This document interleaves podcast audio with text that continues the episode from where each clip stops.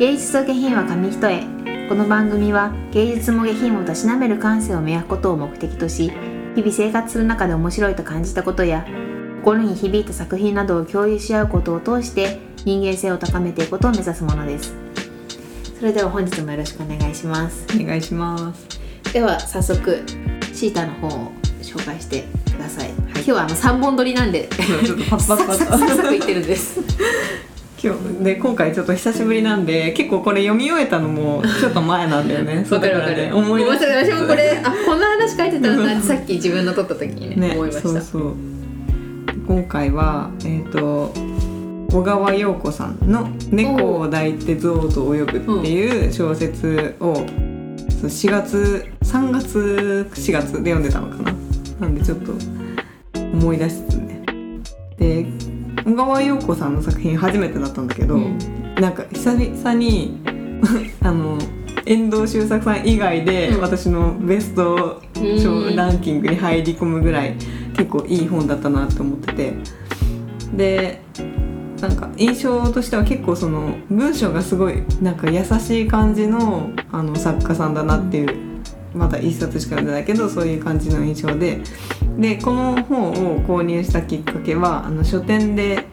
ポップがあの手書きのポップが結構あのあったりすると思うんだけどそれでその多分出版社の営業の人かなんかの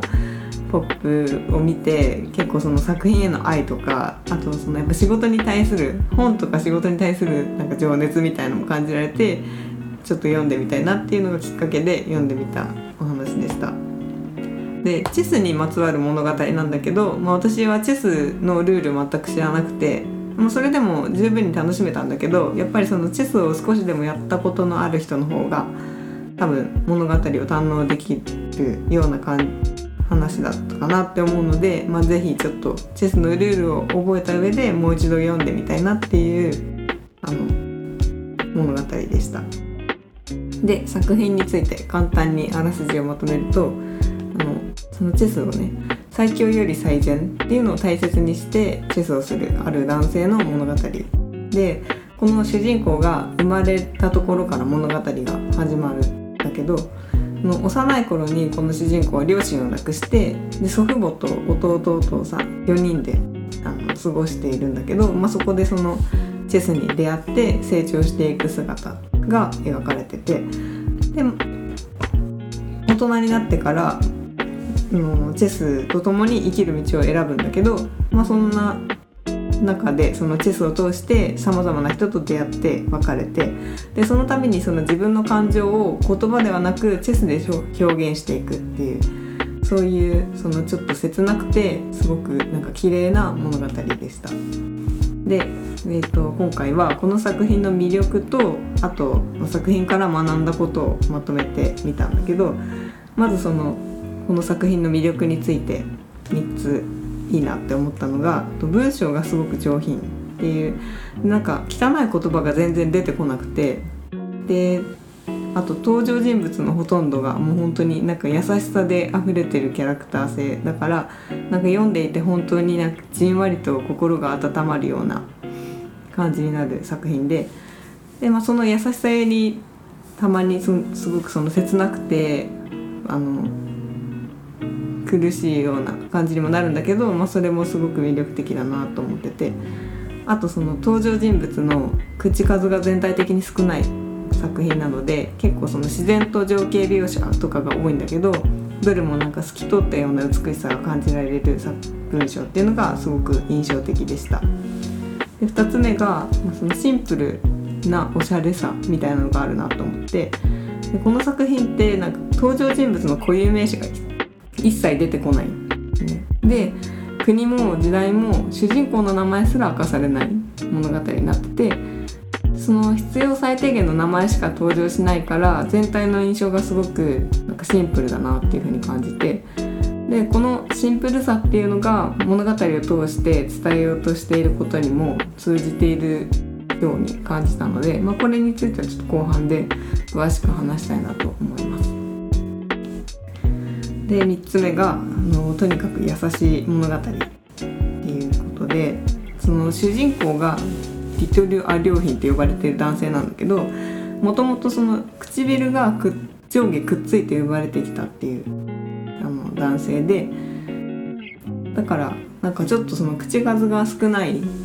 少年だ時代でで大人になってもまあそれは変わらず別にその喋りにくいとかってわけじゃないんだろうけど、まあ、その性格上あんまり喋んない人でその言いかけて言わないみたいな場面がすごく多い、ね、なんかその「大丈夫だよ」とか「ありがとう」とかそういう優しい言葉を心の中でつぶやくっていうシーンが結構あってで読んでる身としては結構もどかしい気持ちになるんだけどなんか同時にやっぱりその自分って普段余計な発言っていうか余計な言葉もあの発していたりするのかなっていうのをこう読みながら感じた、うん、あんまり今まで感じたことなかったけどなんかありがとうとかは結構言っていい言葉のように思うけどなんか言わなくていいこともあるのかなっていうのを感じたっていうのが結構気づきでしたね。で、えーと、物語を通して学んだことなんだけど2つこれは、えーと、とまとめてで1つが自分に与えられた使命を果たす美しさっていう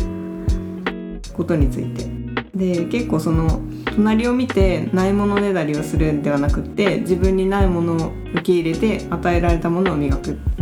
そういう生き方の美しさっていうのをこの主人公の生き様を通して教えてくれている。それがこの物語を読んで最初に感じたメッセージだったんだけど、まあ、この物がこのメッセージが見えてきた時に物語のキーとなるのがチェスっていうのも結構納得がいってであとそのタイトルの猫でもあるその少年の大事な友達の猫のポーンっていうのがいるんだけどその物語の中でポーンっていう言葉がたくさん登場する。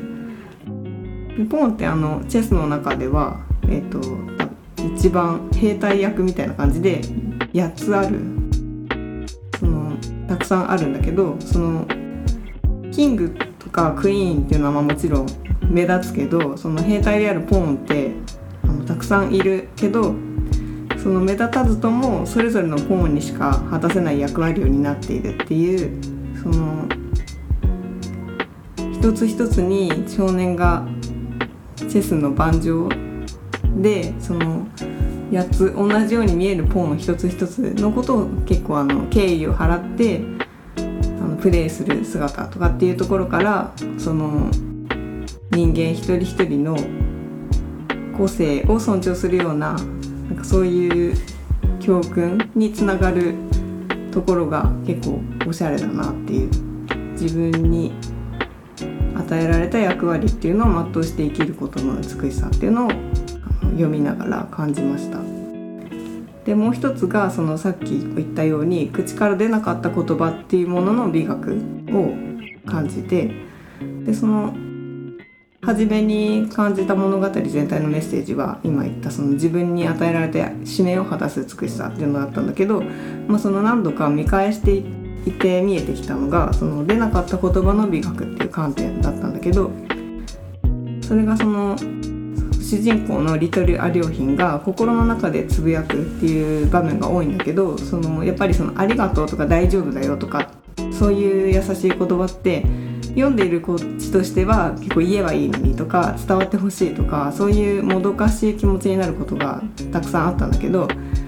でも作品を読み進めて感じたのがなんかそのそれらの言葉にならなかったはずの言葉っていうのが登場人物たちにはちゃんと伝わっているように感じられてそれが結構不思議というかあなんか伝わってるんだなっていうのを思ってでその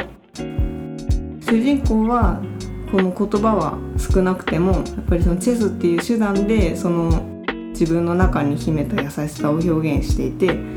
でそのどんな対戦相手とも真摯に向き合って権威を持って一手を打つっていうその姿が本当にかっこよくてなんか目に見えるものが全てではないっていう自分の固定観念を結構揺さぶられた気がしてすごくあの響いたところでした。あとやっぱりその「ありがとう」とか「大丈夫だよ」っていう優しい言葉をあのかけられること自体はすごくあの優しい実際には優しいことだとは思うけど本当の優しさというかいろんな方法で表現できるものなんだなっていうのをこう読んでて改めて感じたので、まあ、だからこそそう美学に近いのかなっていうふうに思ってだかこれからその自分はどんな風に人に対する優しさを表現できるのかなっていうのを考えてみたいなっていうのをあの感じました。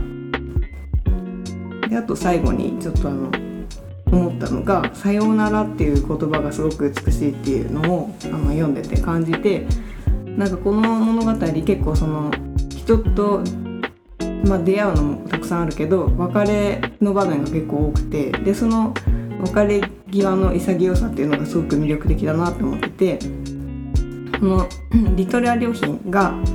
次のステップに行く時になんかまたどこかで会おうねとかではなくさようならっていう言葉を使う、まあ、それはその亡くなってしまって会えなくなったりっていう人もいるんだけど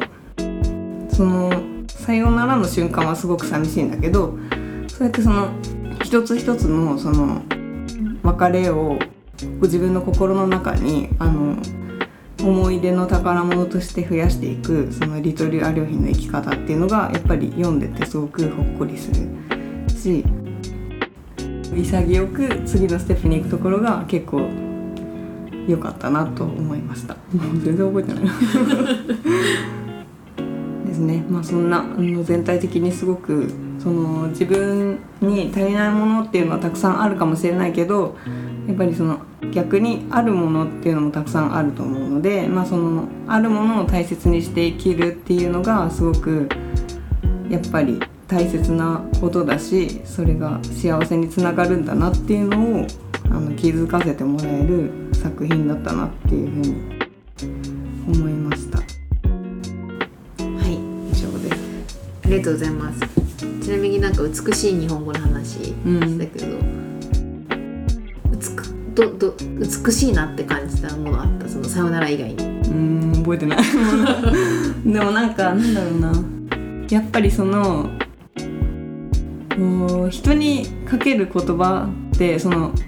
優しさ優しさのつもりでかけてる言葉ってまあ別に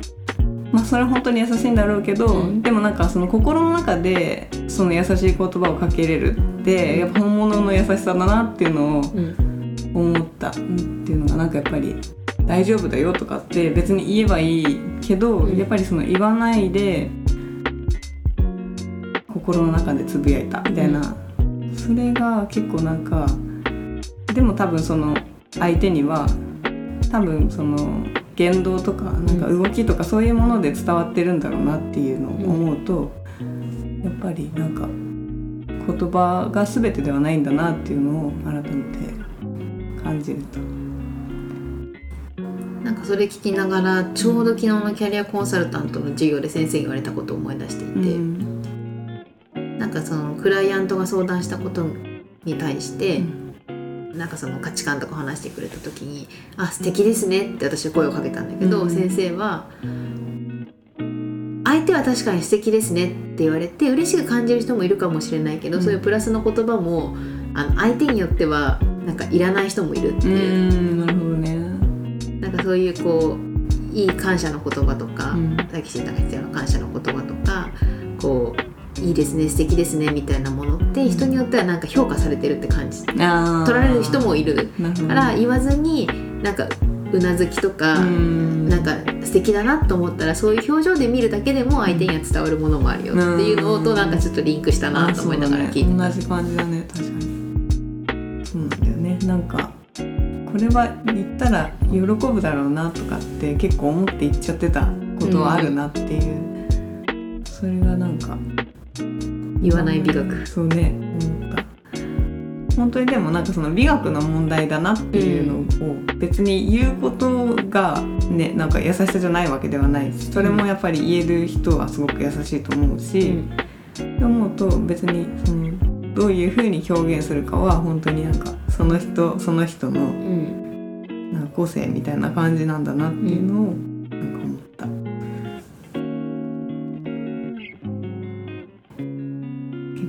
暗い暗いなんか暗いイメージのまあなんか世界観がやっぱりなんか作家さんによって本当にうん。なんか想像できる世界観っていうのがうん。やっぱりいろいろあるけど、今回はなんかすちょっと薄暗いなんか透き通った感じのなんか世界観だったなっていう、あ綺麗になんか浄化される感じの、なんかラストもすごく悲しいんだけどでもなんかこの物語にはすごくその終わり方がうん。なんか、あの合ってたというか、うん。あのいい終わりだったなっていう、結構おすすめの一冊ですね。見たことないけどなんとかエヴァーガーデン。なんだっバイオレット・エヴァーガーデン、うん。なんかそれを思い浮かべた。その話の内容からうんうんうんと「バイオレット・エヴァーガーデン」のなんかこんな映画だったって聞いたものとなんかリンクした、ああなるほどね。もう全然ちょっと違うけどそう、ね、チェスそう結構そのチェスの用語用語っていうか、うん。その駒一つ一つの役割みたいなうん。話があるから多分知ってる方が物語全体の深みは増すんだろうなっていう、それがあるからちょっとそのチェスをやってみたいなと思って。チェスしてる人があんま出会ったことないもんね日本だとねなんかやっぱりそんなね難しいね。なんかチェスアプリを入れたんだけどなんかやっぱルール覚えるのがさ、うん。結構そのね種類によってこの駒が動けるのはこのうん。この範囲だけとかん。覚えるのがやっぱね、なかなか練習すればいいんだろうけど。留学行った時に子供たちがやってた？やチェスやってて。なあまあ昔すごいすごいなと思って。そうだよね。だって多分さその私たちがオセロをやるあそうそう感覚でそうその感覚でチェススがなんか家とかにあってうん。あチェスで遊ぶんだと思って。でも幼少期に覚えたかったよね。大人じゃなくてね。そうそうじゃあそんなとこですかね。はい。はい。ありがとうございます。お送りしてきました芸術下品は紙一重そろそろお別れの時間です。この番組では皆さんからのメールを募集しています。メールアドレスは芸劇 .nksk.gmail.com です。Google フォームからもお待ちしております。それでは本日もお聴きいただきありがとうございました。